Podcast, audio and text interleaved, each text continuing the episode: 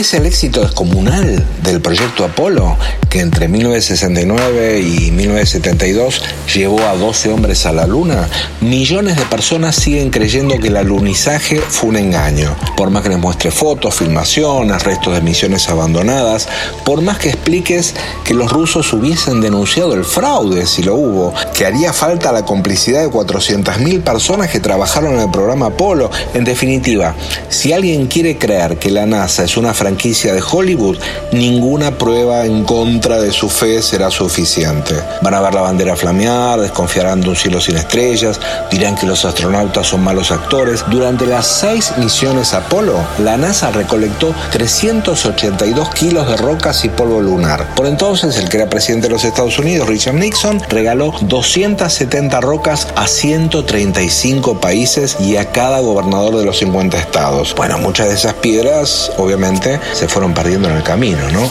Y así empezó otro capítulo apasionante, que es el del mercado negro de rocas lunares. Ejemplo, por una bolsa con rastros de polvo lunar, alguien pagó casi 2 millones de dólares. Ahora, los negadores del anunizaje tienen que agregar a la conspiración al programa espacial chino. Pero lo que hace el país asiático no sale en las primeras planas. Estados Unidos todavía domina la escena y sin embargo China le sopla la nuca. En lo que va del siglo hizo alunizar a tres sondas robóticas de la serie El 16 de diciembre pasado, una nave china alunizó, taladró el suelo, recogió casi 2 kilos de roca y arena lunar y la trajo a la Tierra. Esta noticia casi no fue conocida, pero ¿por qué es un hito relevante? Habían pasado 44 años desde una proeza similar, cuando una sonda soviética pellizcó y trajo 170 gramos de muestras de la camarada Luna. ¿Qué interés tiene extraer rocas de la Luna? Uno es científico, estudiar su composición geológica, datar otros objetos del sistema solar y otro también estratégico. La Luna es rica en metales de tierras raras y el agua transforma al satélite en un trampolín a las estrellas. Según el Tratado del Espacio